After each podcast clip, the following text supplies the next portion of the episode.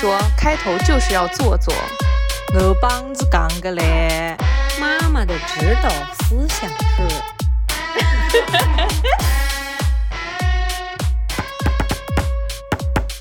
大家好，这里是宁宁开门。大家好，欢迎收听本期的宁宁开门，我是西西，我是凯子，我是宁宁。开心也是一天，不开心也是一天。希望大家开开心心每一天。过去两周好像全国都降温了呢。我们几个作为土生土长的南方人，真的很想来聊一下南方无趣的冬天体验。南方的冬天就真的什么都没得说，又不怎么下雪。今年好歹还下了一场雪，然后什么玩的都没有，你就觉得。出门也很冷，然后在家如果不开空调的话也很冷，然后上班通勤路上也很冷，就是反正到哪都觉得很冷很冷很冷。但近两年会觉得好一点，因为我在家会开空调，然后在学校办公室也会开空调，然后最大的提升我生活幸福感的就是我现在开车上班了，然后就是路上也不冷，这样的话我就。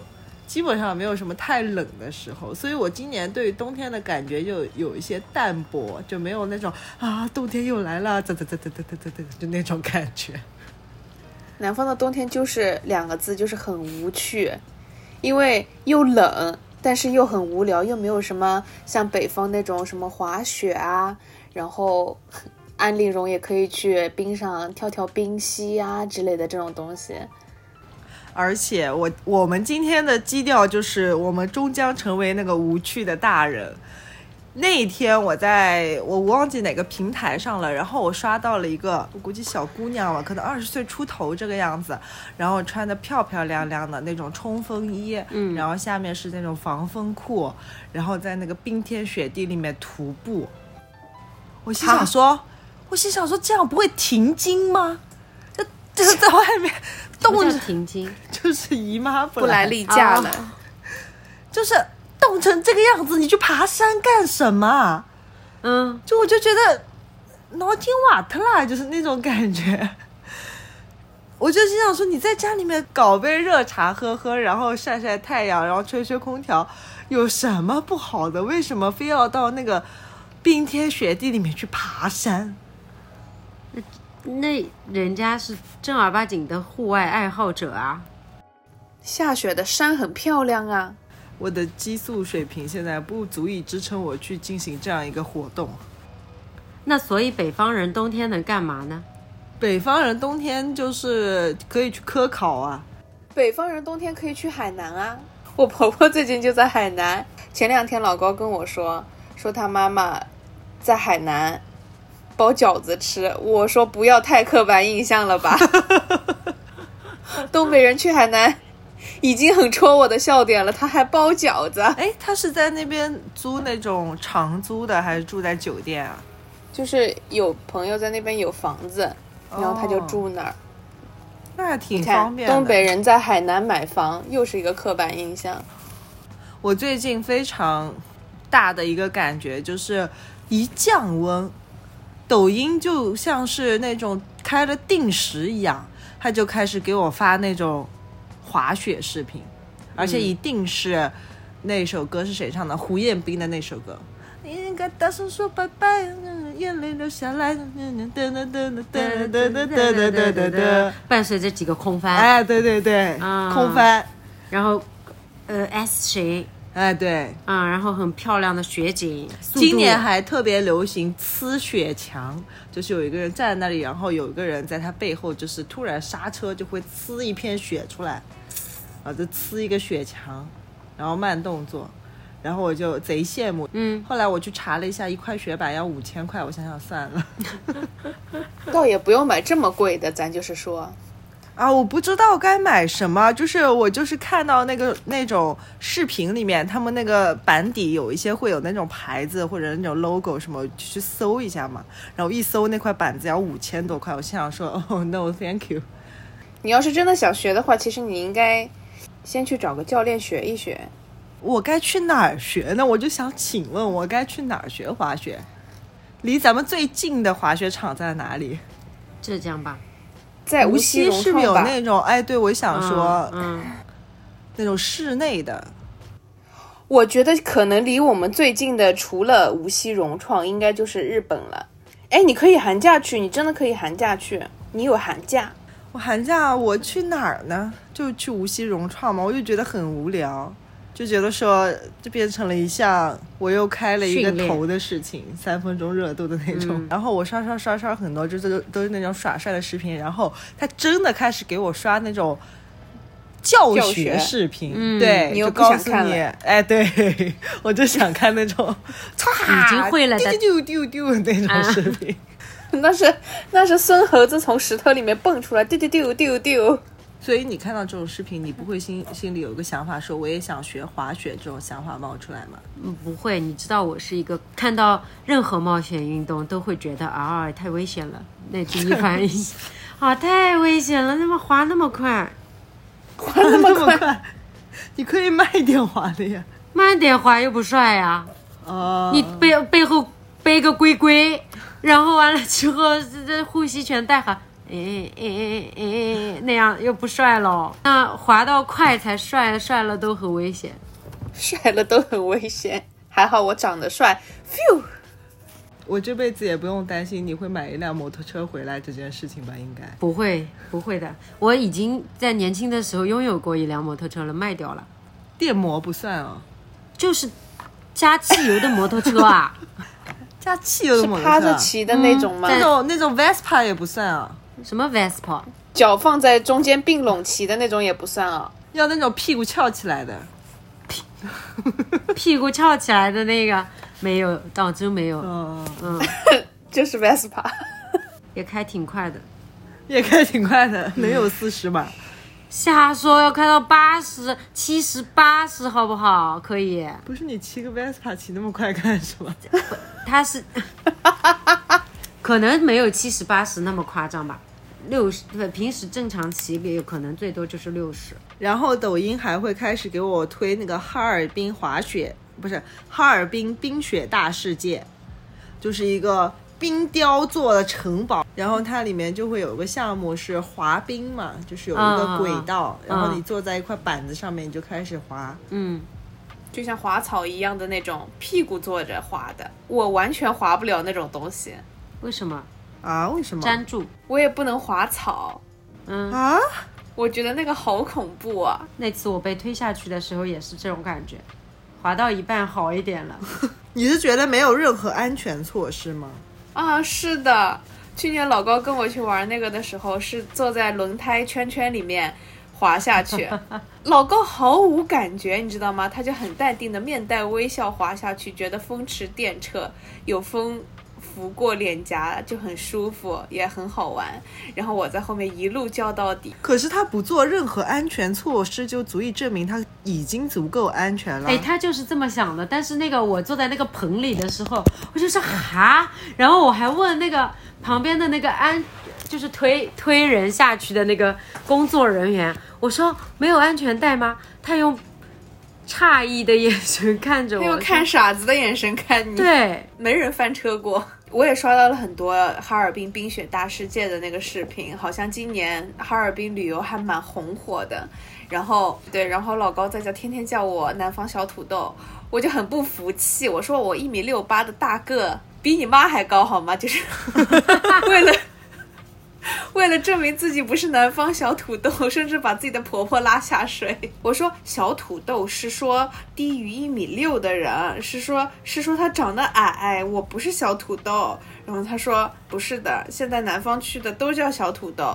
他说你知道南方小土豆的标配吗？我说是什么？他说白色长款羽绒服，可可爱爱的小帽子，然后还有花花绿绿的小围巾。我说嗯，是我没错。我还记得小的时候，我就特别的怕冷。就小的时候，你们还记得上学的时候，教室里也没暖气，就纯靠人把那个热气聚起来。然后万恶的老师一走进来就说：“哎呀，好闷啊，开开窗通通风吧。教室里面一股味道，”我真的好恨啊！你办公室有空调的好吧？到我这里来散我的热气干什么？但是我这里真的要不得不为天下的老师们说一句话：现在我一进教室，我也很想开窗，倒不是因为我办公室里有空调，而是因为讲课真的很热，就是你讲着讲着课，我就开始背后冒汗，我恨不把恨不得把羽绒服这样拎起来，然后开始抖汗，你知道吗？你可以脱羽绒服啊。我真的上一半课，我几乎每次上一半课，我都要把羽绒服脱掉，不然的话，我真的一身汗。可是你开窗通风，我真的会生冻疮哎！我上学的时候一直都生冻疮，我真的很痛很痒啊。我就记得小的时候，尤其是小学吧，然后那个时候就比较就是年纪也比较小嘛，然后是走路去上学，每天走路到教室呢，其实你的手已经冻僵了，哪怕你的手是揣在口袋里面的，但是你一路走到了教室，也得有个嗯呃几百米这样吧，一公里你就。过条马路好吗？开开。没有，那是初中。我现在说的是小学。反正就是到教室，你整个手已经冻僵了，然后你要开始早读，开始上第一节课，然后我的手就有点拘捕，就我的手就有点僵，就是手因为已经太冷了冻住了，然后握不住那个笔，就要把手放进自己的那个棉毛衫里面捂一会儿，然后把手捂热了，然后再拿出来写字。这是我小学里面对冬天最深刻的印象，真的很冷，而且小时候的冬天好像比现在冬天更冷。我记得那个时候就是不仅冬天会下雪，而且就是冬天的那个屋檐上面会掉下来那种很长很长的冰棱子、冰锥，什么？冰锥，嗯，顶多，对，哎叫顶刀。常州话叫顶多。哇，这种城里小孩真的，你你从小就住五恒系统了吗？不是，我的印象中小时候是冷的，但是我真的没有看到过常州有冰锥。哦，他住的那个工房的话，他看不到那个，他走的是楼梯，住那个就是那个屋檐瓦片下面会哎，有那个，棱子。我就像我这边像，嗯，那个奶奶老家这边，然后村上大家都是那种老式的瓦片，对对对然后屋檐中间就有就有这个冰锥，而且嗯。我们都能直接够着拿下来的那种，那个冰锥的直径，我估计得有两三公分，矮粗的都不止，可粗了。嗯，很长很长。我说的第二个什么，是因为我不知道常州话管那玩意儿叫顶刀。缺少认识这个物体的语境，你是？是的，是的，我第一次知道那玩意儿叫顶刀。你还记不记得以前小时候到一到课间，男生就是冬天的话，特别喜欢到操场上去斗鸡，为什么一定是冬天呢？男生因为一年四季都在斗鸡，因为斗鸡的话是你把一只脚、两只手这样子 抬起来之后，然后就是单脚跳嘛，你还有一只脚在地上单脚跳，然后你课间如果玩这个游戏的话，就很容易就热起来了。嗯所以我就感觉那个时候好像大家都是冬天比较爱玩这个游戏。然后小时候是因为穿的不够厚，小时候是因为耍帅吧，班级里总有那么一个男生，他里面就穿一个薄薄的鸡心领的那个针织衫，然后薄薄的校服，还要垮着穿，然后就把手和脖子都缩在一起，很猥琐的那个样子，感觉感觉自己很帅。连棉袄都不穿。我们不原来不是有夏季校服、秋季校服和冬季校服的吗？就有人冬季校服弄丢了，他也不重新买，他就一直穿他的秋季校服，一层薄薄的那个衣服，他就一直穿着，然后里面也不穿很多，很帅的样子。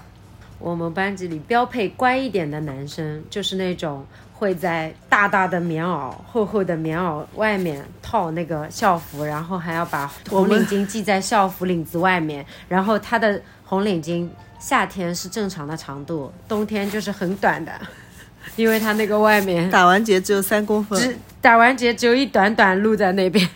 然后我是印象非常深刻的是，我到了高中之后就开始，也不知道是跟风呀，还是觉得那样子比较漂亮，嗯，就整个冬天都只穿一条牛仔裤，不穿棉毛裤，也不穿。以前我妈还会给我织那种羊毛裤，嗯，然后也不穿，就穿一条牛仔裤。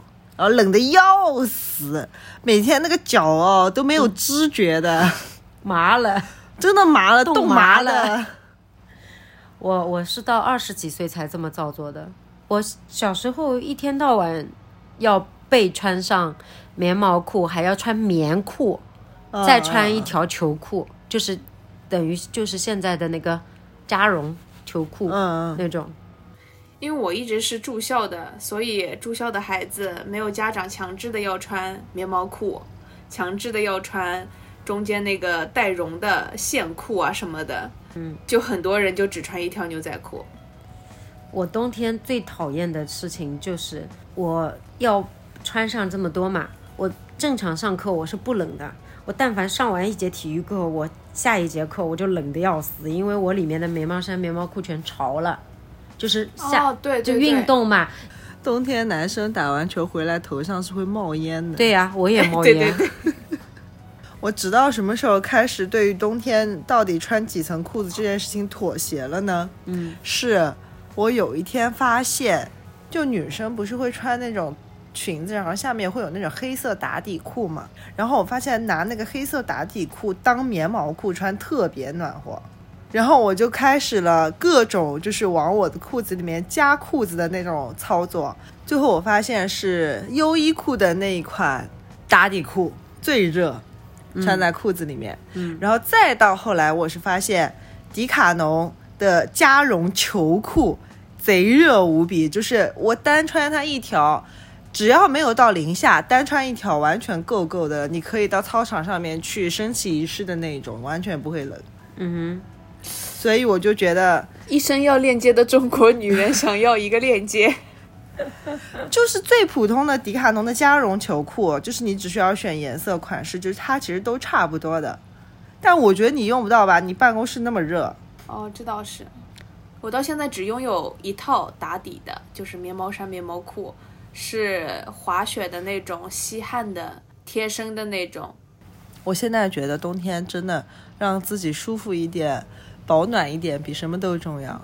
就是 Who cares 你到底穿的有多好看，保命要紧。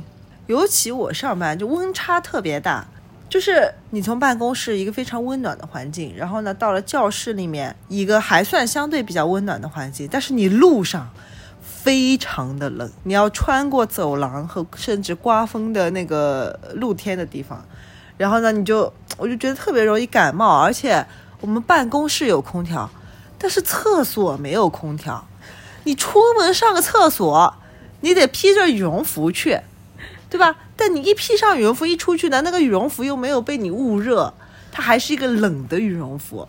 然后呢，你还没有把它捂热的时候呢，你又上完厕所，你又回来了，你又不得不把它脱掉，因为办公室太热了。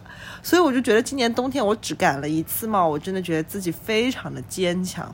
就前一段时间不是大家都在那个甲流啊什么的时候嘛，我就感染了一次。我非常确认是有一次我在跟我们一个已经快好了的老师，然后他其实感冒了，但是他还没有完全好，然后他跟我们一起吃饭，我就被他传染了。然后从第二天开始，我就一直流鼻涕、流鼻涕、流鼻涕，然后鼻子鼻子的那个根部那里非常酸，就是你每咽一次口水，它不是痛，它就是鼻子很酸、很酸、很酸，然后一直在流鼻涕，一直在流鼻涕。然后我就那一次感冒了，那次感冒好了之后呢，我就再也没有感冒过。我觉得这完全得益于我现在非常的保暖，就今年冬天我几乎就没有生病。我真的很佩服你们愿意当老师。学校的环境多么恶劣啊！听起来那个厕所是要穿貂去。你不能穿貂，你穿貂你就拖地上了。哎呀，短的也有短款的呀。包括宁宁也是，嗯我宁宁在认识我之前，其实她穿的衣服的风格都是像她刚刚描述的那样，但是她应该是，就是咱俩差不多在一起之后，你慢慢的开始冬天穿的越来越暖和，越来越暖和。，对我开始穿那种厚的毛衣加羽绒服了。你有没有发现你现在冬天生病的频率也少了很多？对，是的，以前就是冻的，以前就是大大概到冬天，基本上就是不是每个月那么夸张嘛，三个月两次总归要的。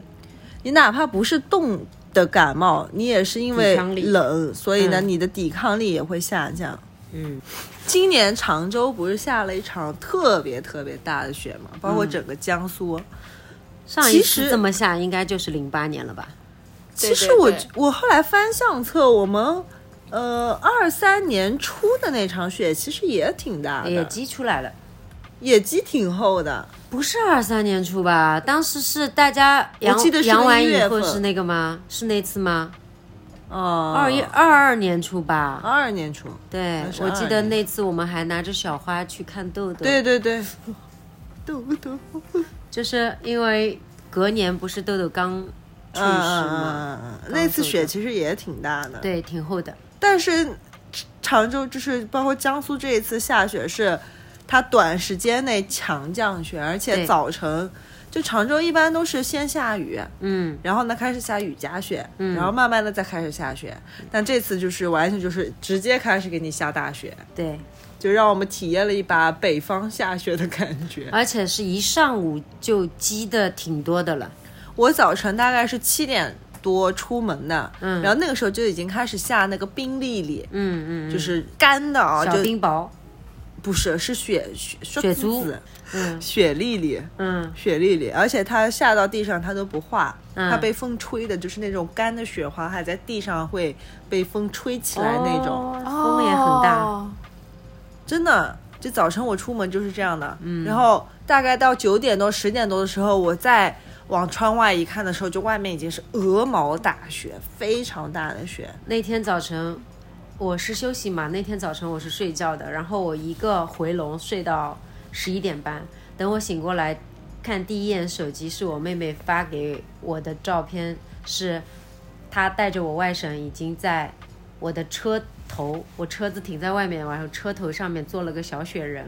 然后发给我看，然后我一拉开窗帘，哎呦呦，我的眼睛 好刺眼，好刺眼，外面真的白茫茫的一片。这一趴我真一点都参与不进去。上海没下，啊！真的啊、上海没下，上海没下，上海可能比较靠海吧，它下不下来。嗯嗯嗯其实苏州也下的比较小，哎，就往上海那边去了嘛。其实苏州也下就常州。这边呀，还有就是无锡在也挺大北边一点的地方无，锡也也还行。嗯，然后金台、溧阳什么这边都下挺大的。对，你还记得下雪的前一天，就是嗯也不是下雪前一天吧，降温的前一天，那天是这个冬天最高温二十二摄氏度，对，然后就是冷风过境，嗯，就是从一个整个一个暖气团控制的情况下呢，然后突然冷风前进了之后，变成了冷高压控制。哎呀，哎呀，哎哎，再说一遍，我想学一下这个知识点。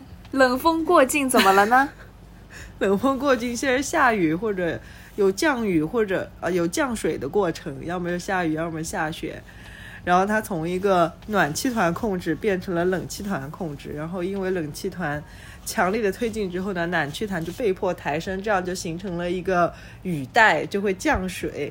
哦，然后冷气团继续向南推进了之后呢，这个地方就会恢复晴朗，因为雨带也跟着向南推进了，然后就会变成一个冷高压控制的情况，所以会变，所以整个天气变化的过程呢，就是从晴朗降水再到晴朗。只不过前面是暖气团控制的晴朗，所以在冷风过境的前一天，气温是最高的。那天常州高达二十二摄氏度，然后哦一地理好有用啊！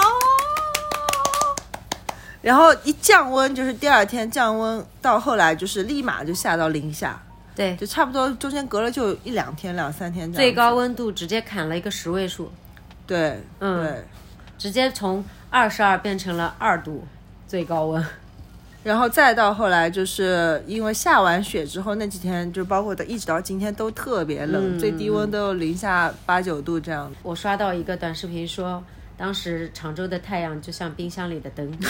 啊，对对对对对，只 起到照明的作用，一点都不暖和。然后下雪的那天呢，就是我妈就非常的担心我。说你不要晚上回来的时候路上积雪呀，或者什么滑呀什么。他说，要不你今天就别回来了。我说妈妈，那我去哪儿？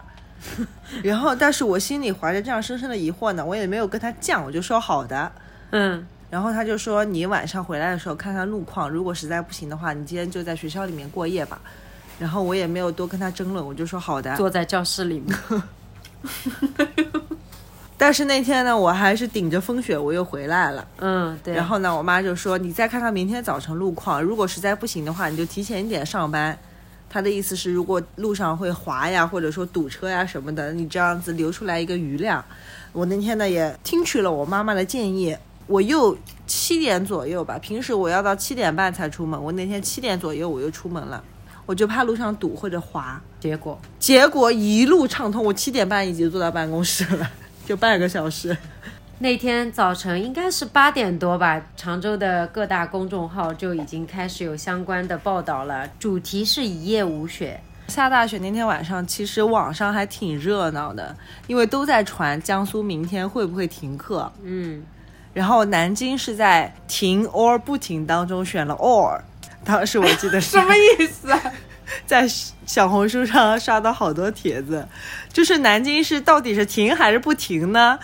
然后南京选了还是，因为南京那天出的通告是弹性上学，就是说如果你有条件可以去学校的话，那你就去。如果你有学可以上的话，你就去上；如果你本来就没考上的话，那不用去了。弹性上学就是说，如果你家里有条件，或者说你觉得你的情况是可以到学校的，那你就到校；如果说你觉得实在不行，或者说你觉得外面比较危险，那你就可以在家停课一天，你就在家学习，就是可以弹性。南京发了公告之后，包括常州，包括一些好多地方吧，大家都发了通告，就说停课一天嘛。但苏州就没法，苏州因为那个雪就没积得起来。然后常州虽然停课了，但是第二天路上真的扫得干干净净，就是一点积雪都没有。你能够看到人行道上还是有积雪的。但是车道上真的干干净净，跟旁边那个树上呀、草坪上的积雪，然后包括你也可以看到屋顶上也全都堆满了雪，但是路上真的一点结冰都没有，就是我在高架上完全可以再接着开八九十码。这里要特别感谢市城管局、市住建局、市公安局、市交通局，还有市环卫部门，是这些人参与了一夜无雪的这个工作。隔天，我们两个人在外面吃晚饭的时候，收到的第二天常州市各大中小学、幼儿园停课的通知。但是常州教育局发的这个通知呢，它并不是说强制学校就不允许上课了，因为爸爸妈妈不是还要上班嘛。然后他后面跟了一个备注，就是说如有需要，可跟校方联系进行托管。然后呢，寄宿制学校巴拉巴拉什么什么，啊，然后。寄宿制学校呢，就是妥善安排妥善安排好学生在校的学习。和生活。然后我外甥他现在不是上的幼儿园小班嘛，然后他们班级里一共是二十三个学生，于是他那个班级群里老师就发起了那个接龙，一、二、三，他们一共二十三个学生，一号、二号、三号，一直到二十二号都是不来校，然后。憋了好久，隔了好多分钟，然后最后有了二十三号的回复来校，全班二十三个学生，只有一个来校。老师应该当时就破防了。你来校干什么？我还要去学校。今年下雪，我有一个非常深刻的感受，就是我看到那种干干净净的草坪上面堆积着安安静静的白雪，我都没有兴趣上去踩两脚。然后我就说，我现在变成了一个这么无趣的大人吗？就是以前会在彩屏上，比如说你踩两个脚印，就是拼成一个爱心啊，或者就上去踩踩踩踩踩，然后踩出来几个字啊，然后拍点照片呀，嗯或者拿手上去写字啊什么。然后我今年一点这样的想法都没有，我就觉得好冷好冷好冷，快点让我到车上，好冷好冷好冷，快点让我进办公室，快点让我回家，我就一点都不想在外面停留。包括那天正在下雪，宁宁邀请我出去打雪仗，还要带着打卡出去。当时呢，我是内心是有些拒绝的。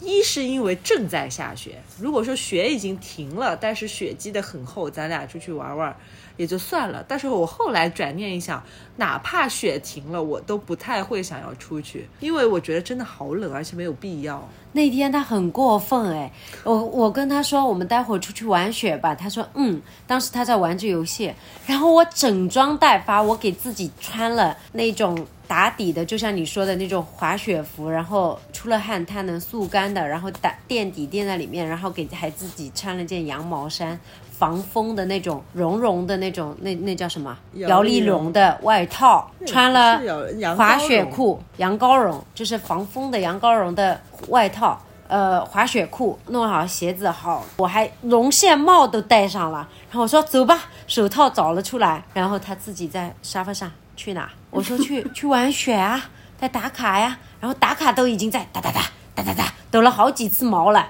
然后哎哎看着我，然后他不去，要不你们去吧。